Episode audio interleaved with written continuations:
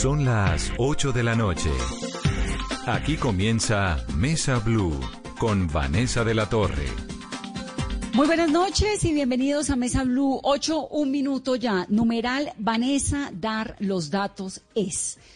Hay un debate y una oportunidad además que la verdad es interesantísima para que en este contexto del COVID-19 nos pensemos como individuos en un mundo hiperconectado, hipervirtual, donde además la privacidad deambula en una línea muy, muy delgadita y donde la información, los datos que entregamos, lo que saben los gobiernos, lo que saben las compañías que se dedican y que además acumulan miles de millones de dólares recogiendo información de la gente, se han convertido en esa plataforma sobre la cual caminan los negocios, las ventas, el comercio, las comunidades, un montón de cosas en el mundo de hoy. La verdad es que la polémica desatada por la aplicación de la alcaldía de Bogotá pues va mucho más allá de un berrinche ciudadano y tiene como fondo un análisis casi que filosófico que me parece súper apasionante para analizar y para entender el mundo de hoy, la superconexión del mundo de hoy y esto que es la privacidad de la gente, hasta dónde se, se puede guardar y por qué terminan siendo los datos tan importantes y tan determinantes en el mundo contemporáneo. Bueno, de eso vamos a hablar. Vamos a tratar de entender un poquito qué es lo que propone la alcaldía, que para decirlo realmente, Carolina, no es nada distinto a lo que han hecho tantos gobiernos del planeta porque este tema del COVID-19 se ha venido combatiendo también con desarrollo tecnológico. Entonces, lo que hizo la alcaldía de Bogotá es lo mismo que hizo la alcaldía de, de Medellín y es lo que han hecho tantos gobiernos del mundo, democráticos y no democráticos, como en el caso de China. Vanessa, buenas noches. Y no solamente China, lo hicieron también en Singapur en el 2003, lo están haciendo en Australia, lo están haciendo en Israel. Aquí el tema, Vanessa, de fondo también puede ser esa confianza del ciudadano, a quién sí le da y a quién no los datos personales y responde las preguntas que, por ejemplo, en estas plataformas como Bogotá Cuidador, a través de la gran plataforma que es Gabo, está entregando esta información. ¿O cuál es el temor? También de qué forma va a ser utilizada esta información que yo le estoy suministrando. Corea del Sur, India, China, Taiwán, Vietnam, Australia, España. 28 países del mundo han lanzado aplicaciones de rastreo para el COVID-19. India, Irán, Colombia. Y hay 11 más que están desarrollando sus sistemas propios. Quienes saben de tecnología creen que debe usarse en un 60% de la población para que sean efectivos. ¿Qué es lo que pasa? usted le preguntan a qué hora sale. No necesita, no necesariamente tiene que decir exactamente, pero salgo más o menos a las seis de la tarde, regreso a tal hora y hacen unos rastreos tecnológicos de por dónde es que usted se movió en caso de que se contagie, con quién pudo haber establecido algún tipo de contacto, cuáles son las horas pico para evitar aglomeraciones. Bueno, esto tiene, la verdad, todo un sentido muy interesante pero también quienes lo critican tienen un montón de razón. William Mendieta es el secretario jurídico de la alcaldía de Bogotá. Antes, con el numeral Vanessa, dar los datos es, ¿qué dice la gente, Carolina?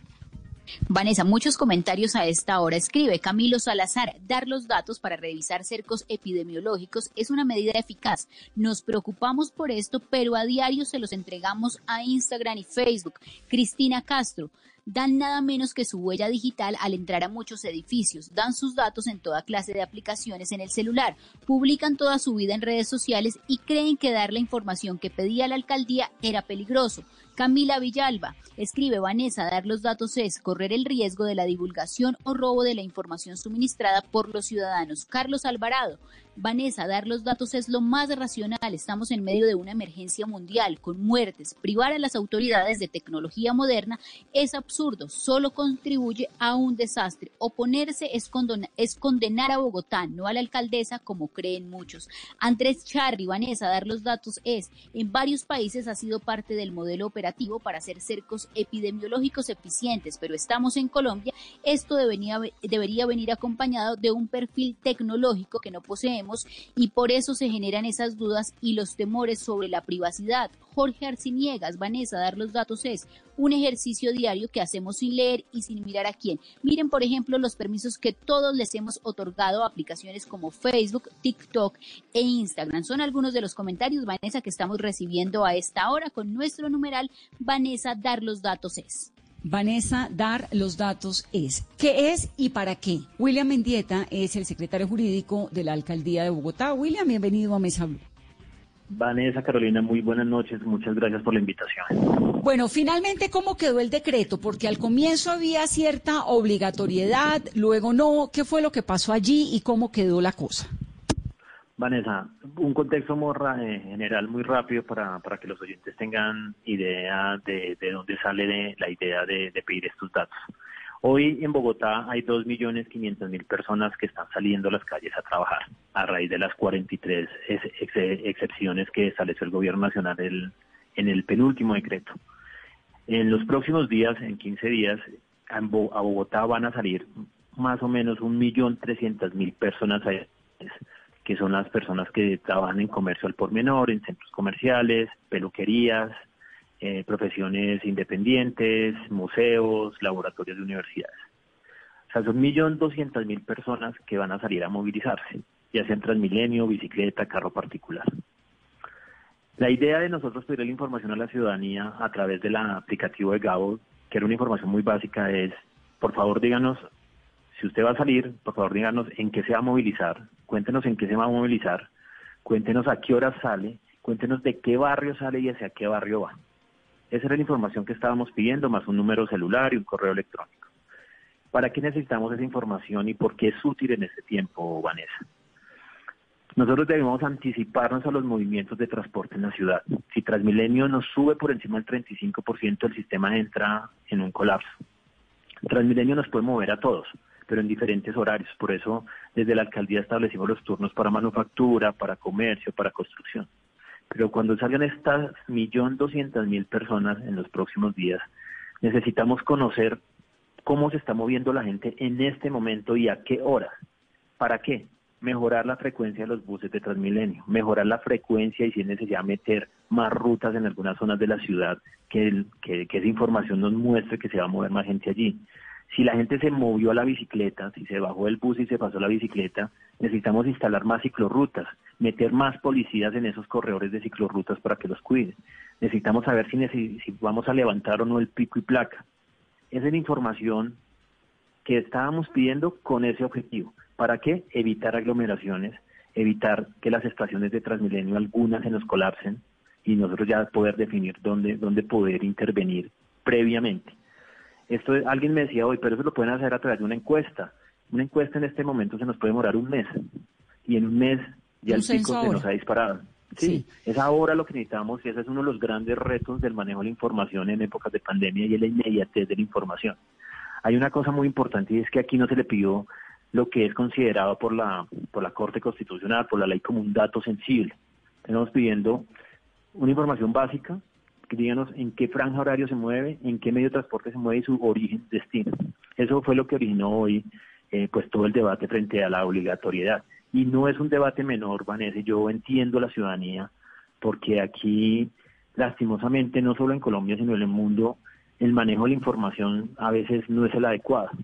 Usted recordará que hace unos años, antes de que saliera la ley de datos, iba a un establecimiento comercial, llena de, le pedían su correo y al siguiente día tenía su correo lleno de pauta publicitaria, lleno de cadenas de correo. Eh, le entrega usted los datos a una entidad pública y a la semana, a los dos meses o en época de campaña, usted hace parte de una base de datos o de difusión de un político. Entonces, uno entiende la ciudadanía, las preocupaciones que tiene cuando entrega la información, pero creo que es el momento en que nosotros, ciudadanía, Estado, empecemos a construir una confianza en cuanto a la entrega de los datos. Con la ley de Avias Data, el ciudadano tiene el derecho a que la información que entregue sea utilizada única y exclusivamente para lo que la entregó. Y eso le estamos diciendo a los ciudadanos que hoy siguen entregándonos esa información de manera voluntaria. Les decimos, confíen en su alcaldía, confíen en esa administración, que esa información la, únicamente la vamos a recibir y la vamos a utilizar para eso. Un dato ¿Por qué adicional. cambiaron? Hubo un cambio ahí en la obli- obligatoriedad. ¿Por qué fue ese cambio? Vanessa, cuando se inicia esta discusión, las sugerencias, las opiniones desde anoche, eh, eh, eh, las, las- las solicitudes de ajuste de que era obligatoriedad, pensamos en la integralidad de la herramienta de, de Gabo y de Bogotá Cuidadora. Gabo, si ustedes ingresan a la plataforma Bogotá Cuidadora, se van a dar cuenta que no es solo un registro de movilidad. Gabo tiene otras funcionalidades muy importantes para nosotros. Hay una funcionalidad en que las personas pueden ingresar y nos pueden solicitar que lo incluyamos en alguno de los servicios sociales del distrito. En estos dos meses, Vanessa, por lo menos 100 mil bogotanos han caído en pobreza y en pobreza extrema. Eran bogotanos que en nuestras anteriores mediciones, en, en las, en las anteriores bases de datos, no estaban como pobres ni como pobres extremos. Y esas son las personas que hoy necesitaban un canal para alzar la mano y decir, señores administración, necesito un mercado, necesito una transferencia monetaria, necesito que vinculen a mi hijo un programa de alimentación escolar. Esa es una de las otras funcionalidades que tiene. Otra es saber cómo está el entorno de mi barrio. Ahí hay otro módulo en donde la gente puede entrar, puede poner su dirección o su barrio y le va a decir cómo está el panorama de COVID a su alrededor.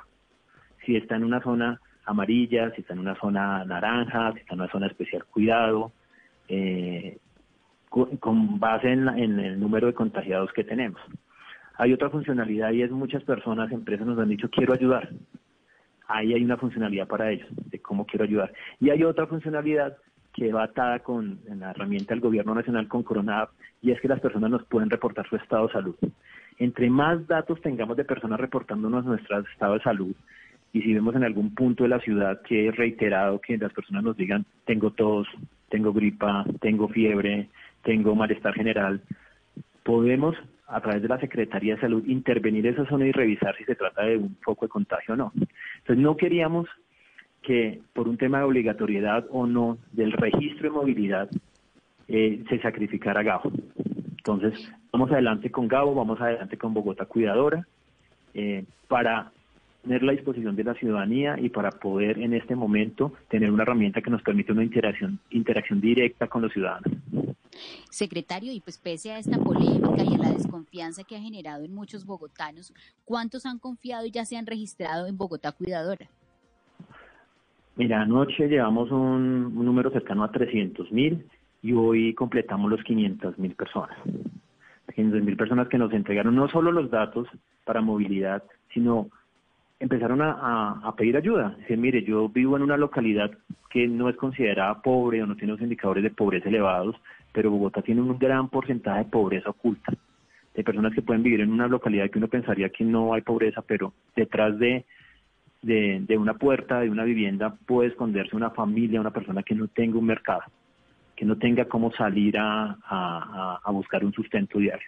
Es ahí donde a través de la Secretaría de Integración Social vamos a llegar y esa herramienta es la que nos permite eso. Faltaba ese canal de comunicación con ellos y ahí lo tenemos hoy.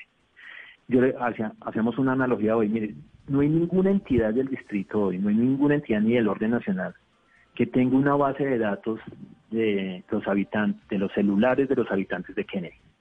Qué fácil hubiera sido si tuviésemos esa base de datos del 70 al 80% de los habitantes de Kennedy, en esos momentos en que Kennedy está en un aislamiento especial, poder tener esa interacción directa con mensajes de texto, poderles informar en qué vamos, poderles informar a dónde pueden pedir ayuda, poderles explicar por qué, eh, por las causas que originaron ese aislamiento especial. No la tenemos. Y es ahí donde eh, llamamos, invitamos al debate sobre el manejo de datos en épocas de pandemia y sobre la confianza que debemos construir con la sociedad para esto. Yo creo que el tema pasa por ahí, por confianza, porque uno entiende, es decir, hay, aquí hay que entender varias cosas. Por un lado, pues la información yo creo que está clarísimo para qué es. Además, no le están preguntando nada que usted no tenga eh, en los archivos de los servicios públicos, digamos. ¿no? Ahí aparece la dirección donde usted vive, el teléfono, su cédula, hasta cuántas veces al día se baña, si ese es el caso. Aquí nadie, nadie le está preguntando nada extraordinario. Solamente, pues, por dónde se mueve un poquito más, creo que es lo único novedoso, pero hay otros lugares donde le piden a usted la información crediticia, donde le preguntan cuántos hijos tiene, eh, su pasado de salud, por ejemplo, digamos, información que realmente pues tiene un poquito más de, de relevancia. Esta, la verdad, lo digo, a mí me pareció bastante básica, ¿no? Como una cosa que uno entiende y que además están aplicando los gobiernos, porque es que este es un asunto que se libra también con tecnología y que está demostrado en Australia, por ejemplo, está clarísimo. Yo tengo, tiene el vecino, tiene los demás.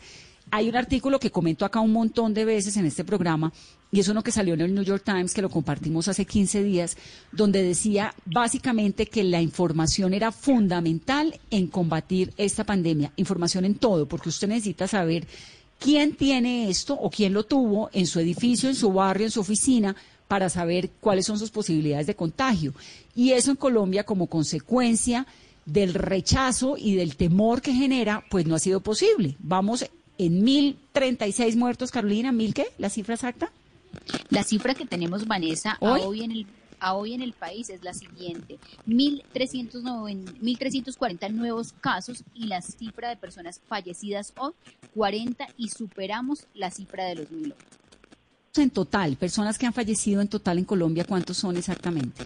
En Colombia, 1.009 muertos, bueno, Hay 1.009 anónimos, muertos anónimos, 1.009 muertos anónimos.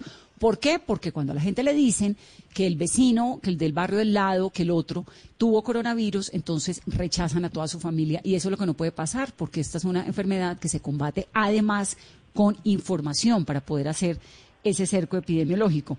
Pero del otro lado, pues están los que dicen, con mucha perspicacia y tal vez con algo de sentido, qué van a hacer con esa información. Entonces ahí, secretario, yo quisiera que ahondáramos un poco en el tema de la habeas data, de esa información es para qué, solamente para esto o por ejemplo si vuelve a haber un brote de otra pandemia se usa. No, mire, en las leyes que rigen en la eh, que rigen en Colombia la protección de datos y de la habeas data, de la que, como hoy decía hoy José Carlos, eh, un, eh, colaborador también de Blue, en, en una charla que tuvimos con Juan Roberto esta tarde, dice, a diferencia de Twitter, Facebook, Instagram, TikTok, que cuando usted acepta entregarle los datos, no está siendo protegido por el Avias Data colombiano, sino por el Avias Data extranjero, que es muy diferente. Cuando usted con las normas colombianas entrega los datos a cualquier ciudadano, su primer derecho es a que la información que entrega es solo y exclusivamente usada para lo que le entregó. En ese momento es la que nos entregan a nosotros es para revisar temas de movilidad y exclusivamente para esta pandemia. Hay un debate, van a decir muy importante, los filósofos desde el derecho en este momento a nivel mundial dicen requisitos para el manejo de la información en esa época. Creo que los estamos cumpliendo. Ellos hablan de cuatro requisitos en el marco de la ética del derecho.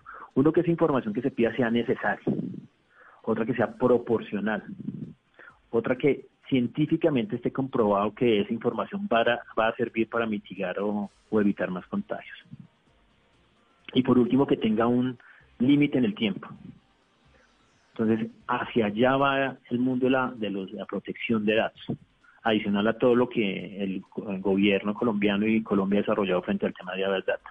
Entonces, en nuestro caso cumple esos cuatro requisitos por un lado. Segundo, cumple con toda la normatividad colombiana en Avias Data. Tercero, la información la va a recibir y la va a manejar la alta consejería para las TICs, que es una, ah, una consejería adjunta a la Secretaría General de la Alcaldía. Ahora, ¿cuál es, ¿cuál es el límite del tiempo? ¿Esta información es por cuánto tiempo? La solicitud de información es mientras tengamos la necesidad de, estable, de, regular el tema de movilidad en Bogotá.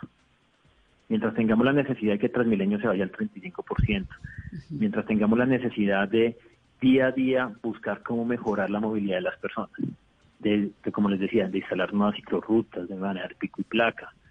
En eso necesitamos, ese es el límite del, del tiempo. El día que ya esa información ya no la necesitemos para eso, ahí se acaba esto. Muy bien, pues eso es lo que hay. Es William Mendieta, es el secretario jurídico de la Alcaldía de Bogotá. Esa información no la están vendiendo ni para una base de datos de elecciones. ¿Cómo saben, William, que no va a haber un, avispado? ¿no? Con esto de, en Colombia siempre hay uno que se cree más avispado que los demás y termina haciendo unas cosas espantosas, que no va a vender esa información. La Alta Consejería TICS, que fue la, entidad que creó in-house la, la herramienta Gabo y Bogotá Cuidadora, pues tiene unos altísimos protocolos para el manejo de datos. ¿sí? O sea, no ninguna entidad puede tener esos, esos protocolos y esos procedimientos para, para el manejo de datos que van encriptados, anonimizados, no solo una persona tiene acceso a toda la información, van fragmentados. Entonces tienen todos unos protocolos tecnológicos y técnicos eh, muy bien definidos para cuidar la información. Bueno, pues entonces por el momento nos toca contemplar la posibilidad de entregar esa información. ya no es obligatoria. Ah, bueno, eso es lo otro. No, no es obligatoria. Es lo otro. Entonces a usted lo puede parar la policía, porque lo paran a uno. ¿Y qué? ¿Qué le pueden preguntar? ¿Qué hay una cosa y es, y ahí hay un punto para que la gente no, no, no entre en confusión, es la siguiente. El decreto del gobierno, el 749, cuando establece sus 46 excepciones, señala de manera muy, eh, muy precisa que las personas que están dentro de esas excepciones tienen que eh, poderse, poder demostrar que están en alguna de esas excepciones cuando la autoridad lo requiere. Es decir, lo que está, lo que es obligatorio es poderle decir al policía por qué está en la calle y cómo lo y cómo lo, lo demuestra. Entonces yo lo puedo mostrar con el carnet de la empresa, con una carta del empleador. Pero adicional, GAO hoy y, y Bogotá Cuidadora se convierte en una herramienta para permitir que las personas se identifiquen. Voy a poner un ejemplo. Mañana sale una abogada, una persona que no, eh, no, un ingeniero que no tiene tarjeta profesional, eh, no tiene cómo identificar que es ingeniero. Si la policía lo para, él dice yo soy ingeniero, estoy exceptuada. Pero ¿cómo lo compruebo? No tengo carnet de la empresa porque soy independiente, no tengo tarjeta profesional. Pues le queda muy fácil a ese ingeniero inscribirse en GAO, eh, contarnos cuál es su movimiento sus, sus recorridos, inmediatamente Gabo les le envía un, correo y con ese correo eh, le sirve como prueba para, para demostrarle a la autoridad que, es, que está dentro de las excepciones. Puede decir uno, mire aquí, esto fue lo que inscribí, esto es lo que yo hago. Soy ingeniero, estoy dentro de las excepciones, entonces no tengo ese problema. Muy bien. Muchas gracias, doctor Mendieta. Un gusto siempre aquí en Mesa Blue. Vanessa Carolina, muchas gracias por la invitación y muy buenas noches. Es William Mendieta, secretario jurídico de la Alcaldía de Bogotá. Ahora, ¿es constitucional? Un gobierno le puede ya no exigir, porque no le están exigiendo, le están pidiendo el favor a los ciudadanos de que lo hagan. ¿Cuáles son los límites legales? ¿Dónde está la, el derecho a la privacidad, por ejemplo? Porque por aquí pasa lo que usted hace con su familia, con sus negocios, con su comunidad, por dónde se mueve, su privacidad, su derecho a la vida íntima, a no tener que contarle a nadie si va a un lado o al otro, que eso también hace parte del individuo y de los derechos humanos, por cierto. Claudia Medina es procuradora delegada para la defensa del patrimonio público, la transparencia y la integridad. Claudia, bienvenida a Mesa Blue. Buenas noches, muchas gracias. Eh, gracias, Vanessa, a la mesa. Buenas noches. ¿Cuál es el, análisis que usted hace desde la Procuraduría a estas plataformas que le piden a los ciudadanos información?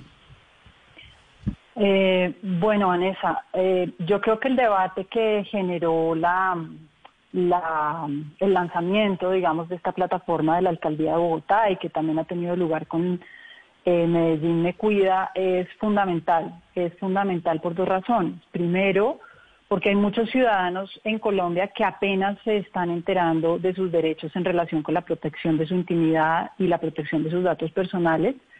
Eh, muchos de esos y, eh, ciudadanos que han entregado y registrado sus datos eh, frente a diferentes plataformas creyendo que esas eran obligaciones, digamos, frente a los que no tenían libertad de decisión.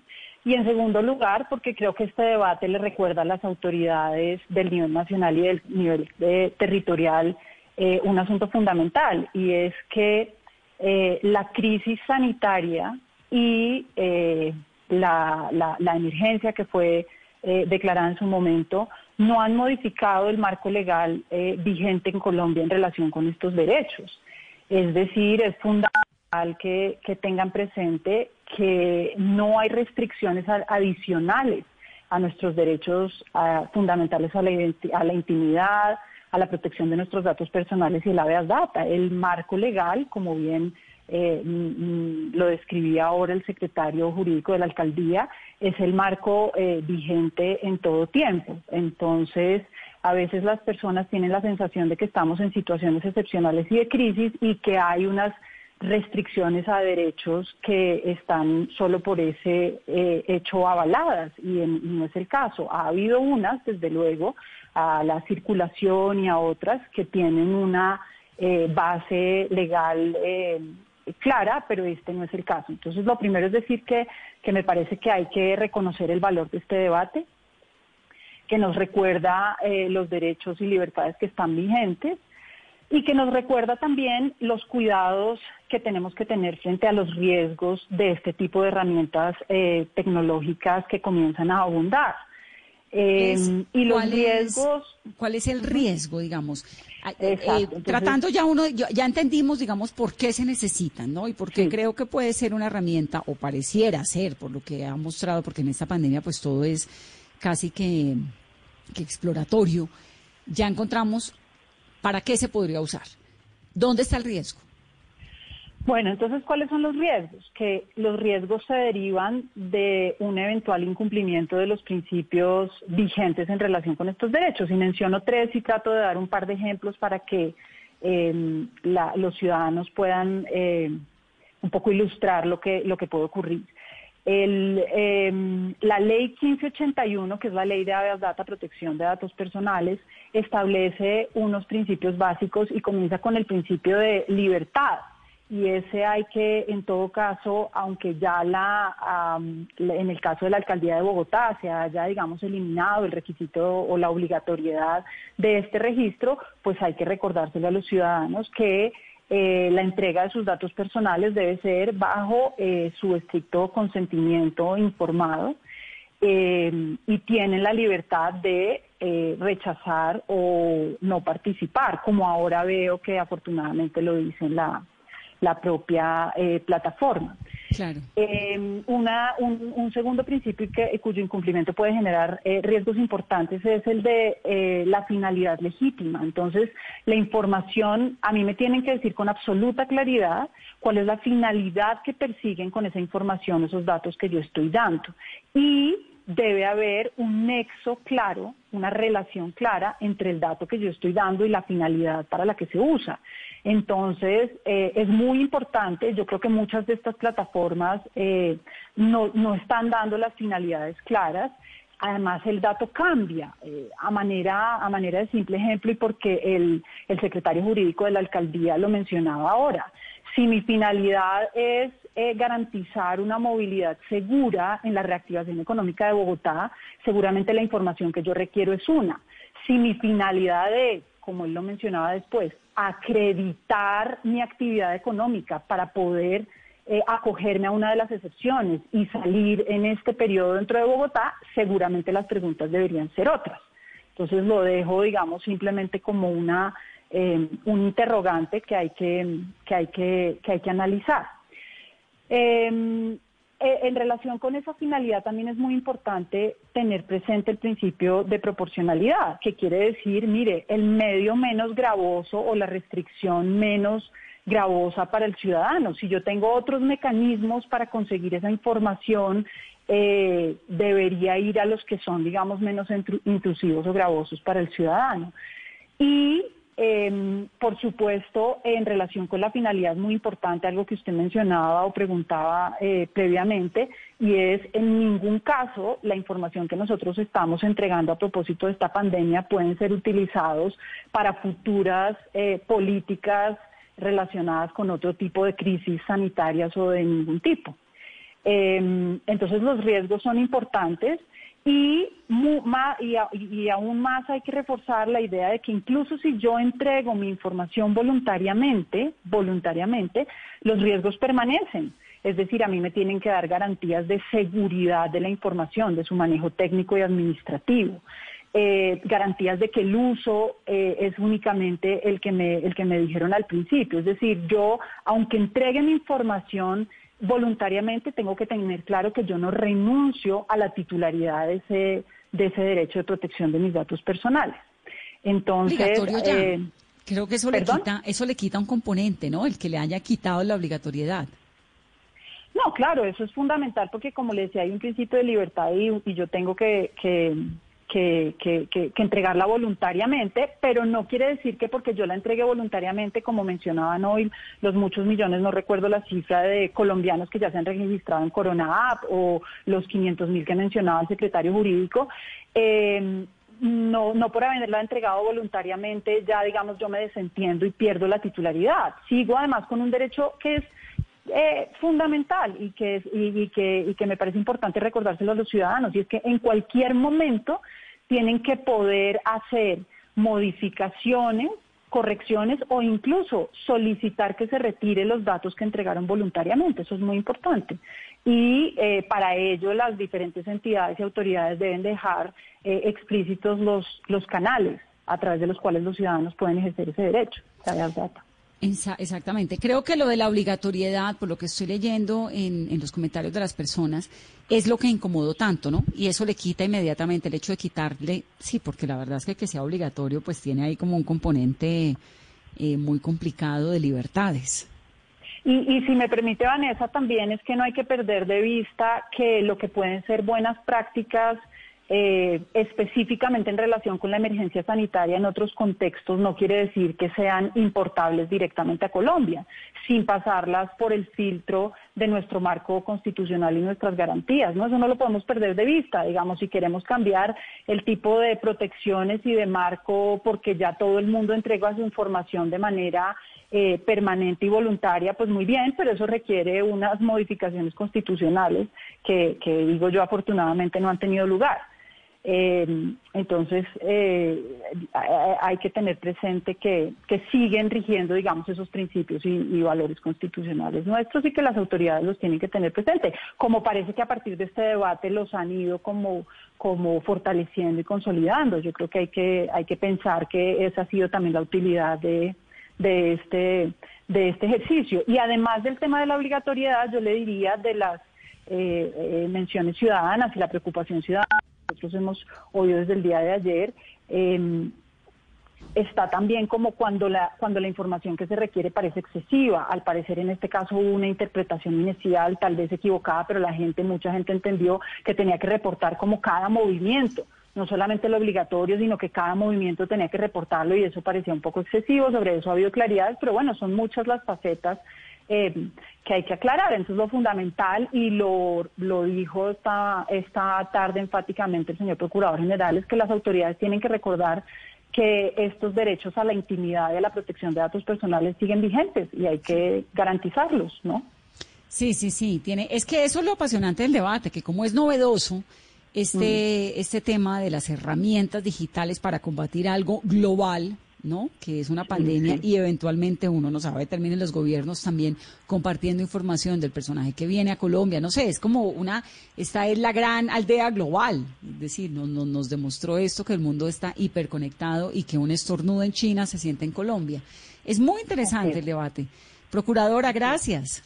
No, a ustedes gracias y buena noche. Gracias, gracias por estar aquí en Mesa Blue. 8.34 minutos de la noche. Comentarios, Caro, numeral Vanessa, dar los datos es.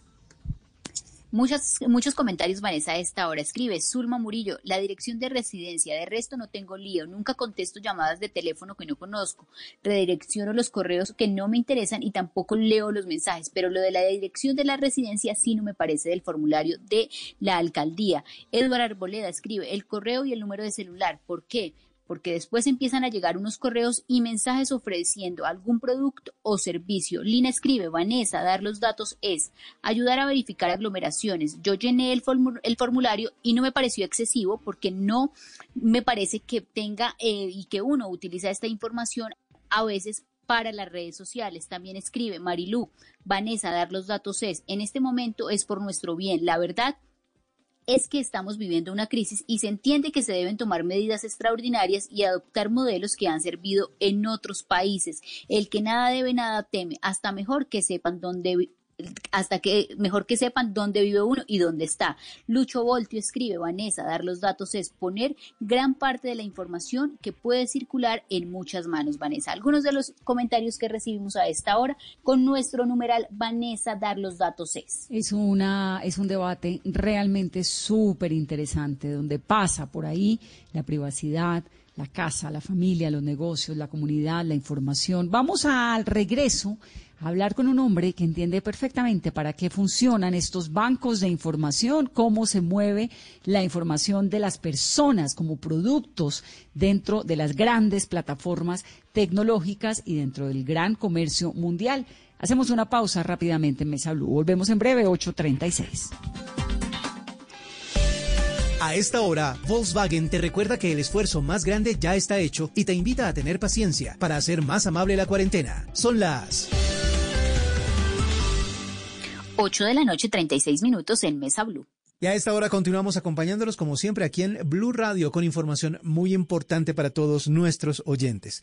Volkswagen te recuerda que el esfuerzo más grande ya está hecho y te invita a tener paciencia para hacer más amable esta cuarentena.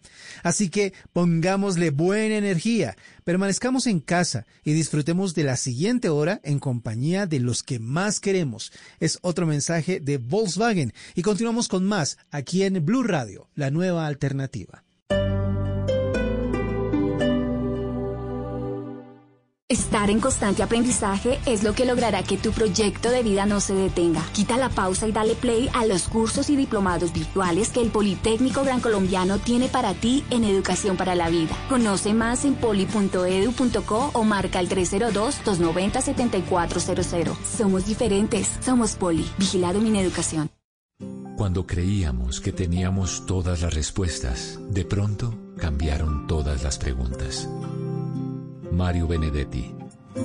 Blue Radio, la nueva alternativa.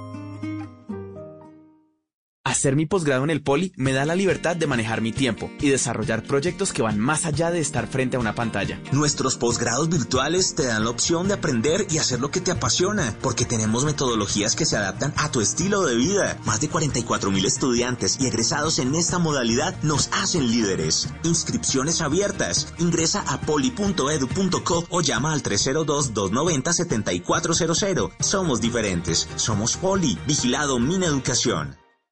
Llega a Blue Radio La Intérprete, el podcast para conocer a profundidad los principales acontecimientos de Colombia y el mundo. Busca y escucha La Intérprete en tu plataforma de música favorita, disponible en Deezer, Spotify y en bluradio.com. Estar en constante aprendizaje es lo que logrará que tu proyecto de vida no se detenga. Quita la pausa y dale play a los cursos y diplomados virtuales que el Politécnico Gran Colombiano tiene para ti en Educación para la Vida. Conoce más en poli.edu.co o marca el 302-290-7400. Somos diferentes, somos Poli. Vigilado mi educación.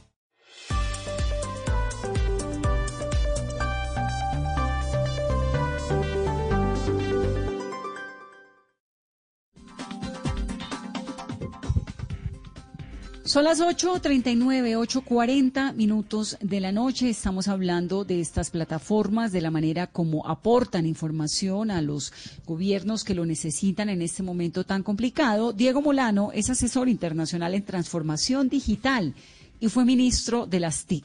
Diego, bienvenido. Qué gustazo tenerlo aquí en Mesa Blue. Vanessa, buenas noches. Un placer estar aquí en Mesa Blue. Un saludo a todos los oyentes. Y usted entonces está en Washington.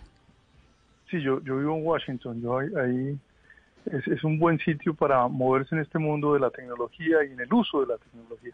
Y es un buen sitio para tomarle un medidor a lo que está pasando con la población, eh, con los desmanes y las protestas que hay en Washington. ¿Cómo se está viviendo eso? ¿Cómo lo siente? Pues la, la, verdad es que la gente en Washington no estaba acostumbrada a eso. Uno, que yo, yo crecí en Boyacá, pues, yo estoy acostumbrado a eso, ¿no?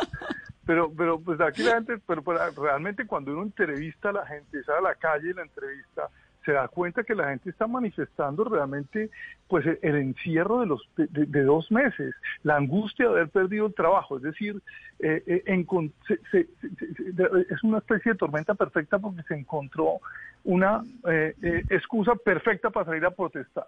¿Quién era el culpable del coronavirus? Pues no había culpable, pero es que ahora sí hay un culpable ¿sí? Hay un asesino o un presunto asesino, hay, hay un gobierno, entonces ya hay culpable, ya hay, quien, hay, a quien protestarle, antes no había quien protestar. Entonces, pues e, e, esto es lo que ha avivado la, la protesta. Hay un asesino y hay un pueblo completamente... Eh, furioso, es impresionante esas imágenes de la gente protestando ahí al frente de la Casa Blanca, donde siempre tienen derecho a protestar, pero la verdad es que es una tensión que se siente muy fuerte. ¿Y cómo, se, cómo, cómo le va a usted con el confinamiento en Washington? Muy bien, muy bien, todo muy bien. Bueno, estamos en este debate aquí en Colombia por cuenta de, ya no hay una obligatoriedad, usted lo sabe, pero digamos hay una petición, casi que un favor que está haciendo la alcaldía de Bogotá, que ya lo hizo la alcaldía de Medellín, que ya lo hizo el gobierno nacional a través de Coronap, para que uno entregue información, sus datos, pero en este caso es un poco más porque es por dónde se mueve, hacia dónde va, pero porque había ese componente de que era obligatorio, ya no. Creo que el haberle quitado la obligatoriedad relaja un poco eh, la decisión la, la, polémica, pero ¿por qué es importante? ¿Por qué, ¿Cuál es el sentido y cuál es el negocio que hay detrás de estos datos? De los datos, no en el caso de la alcaldía de Bogotá, sino en en, en el mundo de los datos. Bueno, es, es, lógico que haya esta preocupación de los datos y esta preocupación no solo colombiana, es una preocupación que, realmente está candente en Europa. La Comisión Europea, el Parlamento Europeo hace unas semanas sacó unos lineamientos de cómo manejar esta información, lo mismo hizo la OSD, digamos que es, una preocupación. Pero yo, yo tengo varios comentarios. El primero es, ¿de verdad vale la pena preocuparnos por eso? Mire, ya hay varios oyentes de Blue que han escrito hoy en el Twitter, oye, ¿para qué? Si es que ustedes han visto el contrato Mire, Vanessa, su merced que es tan buena usuaria de redes sociales de Facebook, su merced cuando abrió la cuenta de Facebook, ¿leyó el contrato? ¿Lo yo leyó? No yo no soy tan buena usuaria de Facebook, yo soy más eh, Twitter y Instagram. Facebook me cae muy mal por todo lo que pasa, pero sí es verdad. no, es que yo no me peleo con, el, con la plataforma. Yo digo, caramba, más información de la que uno da digital, ¿para dónde? ¿No? Entonces, claro, pero venga, yo le, leo un pedacito del contrato de Facebook y Facebook es una gran compañía innovadora y que no, no creo que en ningún momento esté violando ninguna ley. ¿sí? Dice, podemos analizar tu aplicación contenidos para cualquier propósito, incluido el comercial. ¿sí? Eso dice el contrato de Facebook. Es decir, hoy el 70% de los colombianos tienen Facebook, pues el 70% de los colombianos ya entregaron toda la información. ¿sí? Ahora, eh, Google, su merced usa YouTube, ¿no? Y, y busca en Google y usa Google Maps. Pues mire lo que dice el contrato de Google, que su merced firmó en algún momento y que la gran mayoría de colombianos, porque Google tiene la plataforma Android y la gran mayoría de colombianos utiliza esa plataforma en su celular. Dice, al subir, almacenar o recibir contenido o al enviarlo a nuestros servicios o a través de ellos, concedes a Google y a sus colaboradores una licencia mundial para usar, alojar, almacenar, reproducir, modificar, crear obras derivadas, comunicar, publicar o ejecutar, mostrar públicamente o distribuir dicho contenido. Es decir, le damos todo. Hay que pensar una cosa. La, aplicación que más usamos los colombianos es WhatsApp, eh, que además la jurisdicción que aplica es California. Yo le decía una vez a, a Mark Zuckerberg, oiga, señor Mark, pues es que mis, mis, mis paisanos boyacenses ni siquiera saben dónde queda California, dónde, entonces uno cómo hace para hacer un reclamo a, WhatsApp si la ley que aplica es la de California, ¿no? Y esa es una realidad del mundo. Ah, pero, entonces, a ver, un momento. La ley que aplica para WhatsApp es California. Entonces, si a uno le hackean el contenido o uno entrega, pero para WhatsApp uno no entrega mucha información, ¿o sí? Que no, todo. ¿Por, ¿por qué WhatsApp es una compañía por la cual Facebook o Mark Zuckerberg pagó más de 22 mil millones de dólares. Si la compañía no tiene ingresos o su merced ha pagado algo por el uso, el uso de WhatsApp. No. ¿Cómo es posible que una compañía que no tiene ingresos vale más de 22 mil millones de dólares? ¿Por qué vale tanto? ¿Por lo que saben de uno? Por la información, claro, exactamente, por toda la información. Y lo hacen legalmente, en ningún momento van más allá de la ley. Y Pero Diego, ¿qué, le, ¿qué le puede importar a WhatsApp lo que una señora por allá, Vanessa de la Torre, diga, escriba? ¿Para qué? Bueno, Habiendo gente realmente importante en países pues, pues, importantes. Pues, lo, lo, lo vi lo vimos en la elección de Trump y, y, el debate de la elección de Trump de cómo utilizó la tecnología para enviar mensajes muy focalizados a la gente. y todo el tema de Cambridge Analytica y, eso y eso hay que hay que tenerlo eh, eh, muy en cuenta. Entonces eh, entonces mire el, tema de la privacidad pues sí eso está eso de debate hay que hacerlo es importante que todos seamos conscientes de eso hay que cumplir con la ley pero en la práctica ya la información la entregamos ya la entregamos y entregamos mucho más de lo que nos están pidiendo sí y es más Hoy, mire, es, increíble la cantidad de información que hay nuestra, no solo en redes sociales, por todo lado. Mire, por ejemplo, hablaba el secretario jurídico de la alcaldía de que necesitan esa información para ver la gente cómo se mueve. Pues esa información ya está disponible hace mucho tiempo, lo tienen todos los operadores celulares. Los operadores celulares, uno por la mañana prende el celular y, pueden decirle exactamente cómo se mueve uno por la ciudad, eh, inclusive con precisión de un metro, ¿sí? O más. Entonces, esa información ya está ahí, ya está ahí. Ahora, no, sé si ellos están usando esa información o no, ¿sí? Es decir, toda la información de cómo me muevo yo desde que me levanto hasta que me acuesto la tiene el operador celular y en tiempo real, al tiempo real, ya la tiene. Entonces el debate es más profundo, la reflexión es más profunda porque lo que no, el debate, es que se acabó la privacidad. El debate, el debate que tenemos que dar es si efectivamente estamos usando la información para crear aplicaciones que solucionen la pandemia. Esa es, esa es la preocupación. Mi preocupación no sobre los datos, que los datos los entregamos. ¿sí? Los entregamos al mundo. El tema es si realmente estamos construyendo aplicaciones que sirvan para algo. Esa es la preocupación que debemos tener. Y para que sirvan para algo, resulta que en este mundo de la innovación, y yo, yo ayudo muchos startups y trabajo con fondos y en, en América Latina y en Europa, y, y, uno se da cuenta que para que la innovación funcione es porque muchos piensan, porque muchos innovan, no porque uno innova. Entonces, para que esto realmente funcione, tiene que haber una estrategia de datos abiertos, que esos datos que están se pongan en unos formatos y con unas reglas de juego para que mucha gente las use, no solo uno que se inventa esas cosas. Porque, mire, Felipe Guzmán, el secretario TIC de la alcaldía, es muy bueno es uno de los que más sabe de gobierno digital en Colombia. Es un tipo muy bueno, la alcaldesa tiene muy buen equipo. Pero oye, Felipe, pues, eh, o la alcaldía, pues no tienen capacidad suficiente para desarrollar aplicaciones, por más que quieran, ¿sí? Pero esta, esta aplicación no sirve. Claro que pues, pues, sirve. Pues, pueda que sirve, pero su, su uso es súper limitado. Si, mire, yo por ejemplo, hace unos días veía una aplicación hecha en American University con datos colombianos, liderada además por una persona que no tiene nada que ver con tecnología, que es, este Andrés González, embajador en la OEA, ex, gobernador. Es un político que ahora se metió en este mundo de los datos y, y, él con su equipo en American University ya tiene una aplicación con datos públicos para, para generar programas preventivos de COVID.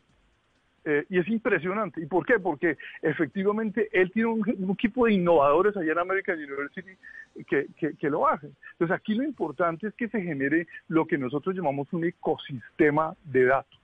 Un ecosistema es un ecosistema, es, es, es, es, una cosa que, que es como los ecosistemas, que son circulares. Los datos se van creando, se procesan, se almacenan y, y, y, y, alguien los toma y hace aplicaciones y esas aplicaciones van a tener más datos que vuelven y alimentan el sistema. Entonces, para que esto funcione, pues en, Corea lo hicieron así, eh, tiene que haber alguna política de datos abiertos y que esos datos inclusive no estén ah, eh, disponibles solo para el gobierno, sino para que investigadores, universidades, y no ahora, sino también en el futuro. En el futuro habrá gente eh, viendo para el pasado para poder determinar cuándo viene otra pandemia, pues utilizan, como siempre hacen todos los investigadores, y miran los datos para el pasado. ¿no? Entonces, aquí la pregunta que debemos hacernos es esa, es si realmente estamos eh, haciendo uso adecuado de los datos, pero para que haya soluciones. Sí, sí entonces, claro, eso entonces, entonces, entonces, y resulta que soluciones no hay unas, hay muchísimas soluciones, ¿sí? Hay muchísimas porque son muchos los problemas, ¿sí? Hay problemas de contagio, problemas de prevención, problemas de, que, de, detectar tempranamente otra pandemia, problemas para abrir la economía. Pues resulta que así como hay problemas y, preguntas que se hacen, pues hay mucha gente que puede trabajar en las soluciones y sería ideal que esos datos estuvieran disponibles para mucha gente, eso sí, no, no disponibles sin reglas. Claro que con unas reglas del juego. Sí, pero las reglas están en California. Eh, no, uno puede definir un ecosistema de datos colombiano con, reglas, Claro. Entonces ahí tiene que haber reglas de ciberseguridad, tiene que haber reglas de, de, pues, pues, de cómo se guardan los datos eh, y reglas inclusive pues donde donde los usuarios de esos datos estén inclusive con, con, con, digamos que eh, sometidos a unos contratos eh, muy estrictos de cómo se usa esa información. Ahora, que se roben la información, a mí que se me roben la información, a mí la verdad ya, en este momento no me importa. A mí me preocupa es que me modifiquen mi información. Eso sí me preocupa. Que le modifiquen la información. Que me modifiquen, es decir, que por ejemplo pongan que yo tuve COVID y no he tenido, eso sí, eso sí es terrible. Claro, claro, claro. Que eso aquí lo que hay que, hay que, hay que, hay que proteger la información para que, para que, porque si, si, si algún maloso, un hacker le quiere hacer daño a alguien, no, no, se roba la información a la pública, no, se la modifica. O sea, ¿a usted le parece que este debate de si pongo por dónde salgo o por dónde vengo no tiene ningún sentido? No, tiene ningún sentido, pero es que ya los celulares tienen toda esa información, ya lo tienen todos los operadores. Hagan un oficio a los operadores y dile, por favor, denme la información. ojo, no es denme la información de Vanessa de la Torre, no, eso, eso sí es ilegal. Es denme la información agregada. ¿Sí? Sí, claro, porque para la de Vanessa de la Torre tendrían que tener, o para la de alguien en particular, pues tiene que tener una orden de... Judicial. Una orden judicial, exacto. O una investigación esa información agregada. ¿sí? ¿De cuánta gente se mueve por? Pues es que además todos tenemos celular. Todos la penetración es más del 100%. Eso me parece interesantísimo porque yo había dicho al comienzo del programa, esa información la tienen, ellos saben dónde vive uno, eh, eh, cuánto se gasta en agua, todo eso lo tienen porque hay servicios públicos, porque la cédula, por todo, lo demás. Todo, todo, todo, Y es increíble como, por ejemplo, Andrés González, y repito la historia de Andrés González en American University, sin información de ese tipo, sin información de ese tipo, sin información, solo con encuestas, inclusive algunas viejas, de, dónde están los ancianatos, de, de, encuestas que han hecho la, la, comunidad, de, de, las bases de datos de familias en acción, él ya puede decir, ojo, ojo con este barrio, ojo que aquí está, ojo. ¿Por, qué? Porque está la información. Lo importante es que haya mucha gente utilizando esa información para hacer soluciones, porque la innovación pasa cuando muchos piensan, no cuando uno solo piensa. ¿Qué pasa con la privacidad, Diego? Pues, pues, pues, pues, obviamente hay unas reglas de privacidad. Estos datos no pueden ser, tienen que ser totalmente anónimos, anonimizados, como decía el secretario jurídico. Tiene que estar, eh, si se mueven, si que mover de manera agregada, no, no el dato de una persona suelta, ¿sí? Eh, y esa es la forma de proteger la información. Y esas son las mismas reglas que aplica hoy en día Facebook y Google, en las que todos confiamos. El problema aquí era lo que su merced decía antes credibilidad, confianza. Y resulta que no creemos en nuestros gobiernos, no creemos en nuestras instituciones públicas. Sí creemos en Google y sí creemos en Facebook, pero no creemos en nuestras instituciones públicas. Y eso no es nuevo, eso ya, pues uno mira los, las encuestas en América Latina de Latinobarómetro ya por los últimos 20 años, pues ya no, ya no confiamos en nada en los gobiernos, que eh, con, las instituciones pues han perdido esa credibilidad. Entonces, pues hoy en día con los datos pasa eso.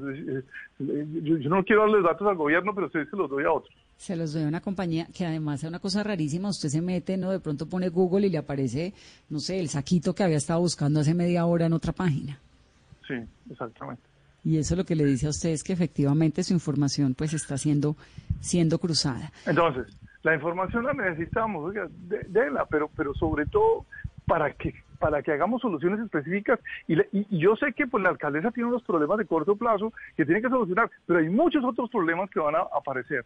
Si esta información estuviera en la nube, disponible para que mucha gente lo usara, habría más soluciones a los problemas.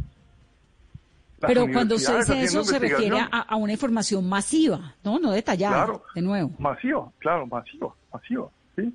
Masiva. Pero, pero esa información tiene que, ojalá estuviera disponible para que más gente la usara. Está, yendo todavía más allá. ¿A usted les preocupa la privacidad? Yo estoy diciendo, pues, no solo no se preocupe por esa Si usted quiere que funcione, deje que sus datos se publiquen y que cualquiera lo use, no solo el gobierno, sino cualquiera. Sí, exacto.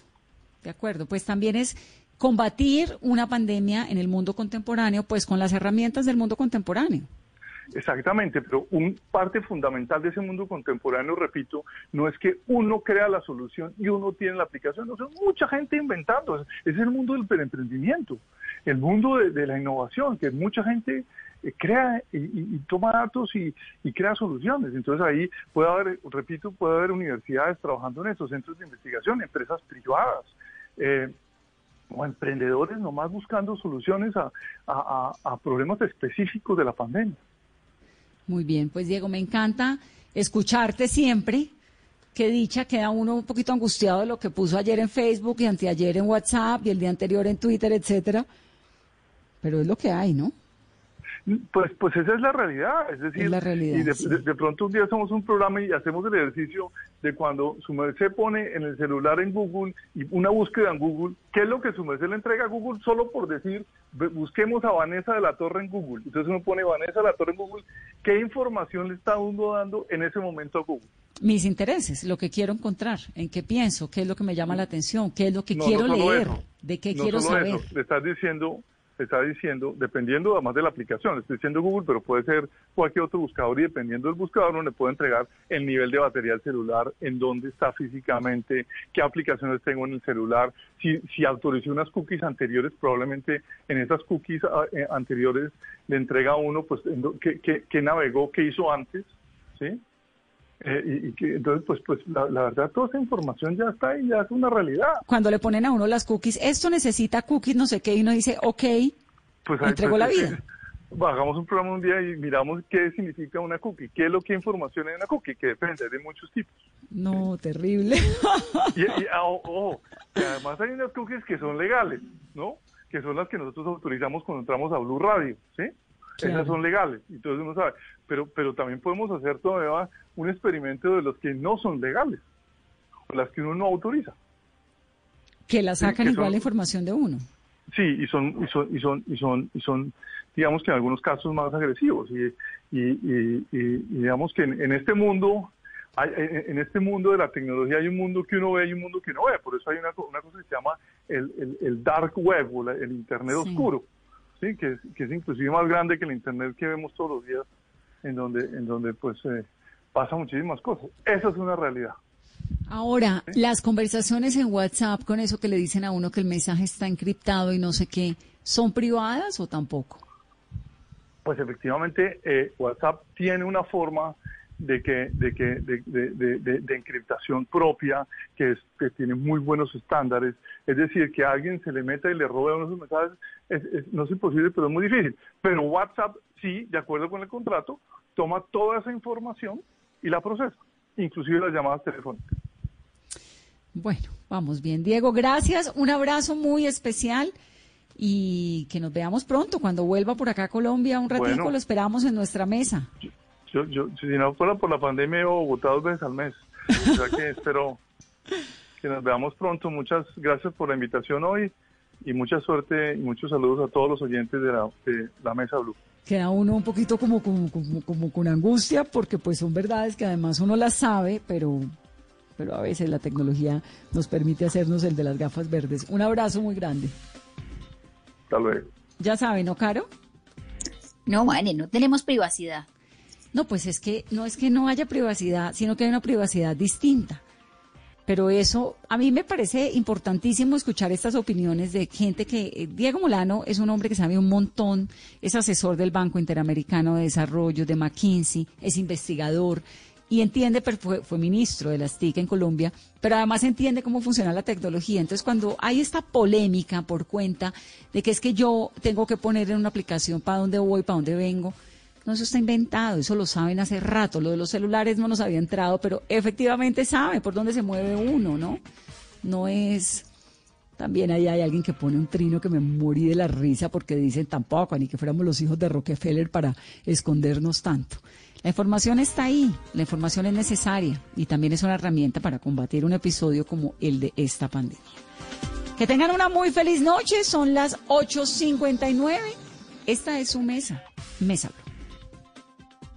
Estás escuchando Blue Radio. Aprovecha este espacio para descubrir nuevas pasiones. ¿Sabes tocar algún instrumento? ¿Te gusta pintar? ¿Cocinar? Es tiempo de cuidarnos y querernos. Banco Popular. Siempre se puede. Hoy en las casas las familias compartieron más. Otros se dejaron atrapar por un libro y muchos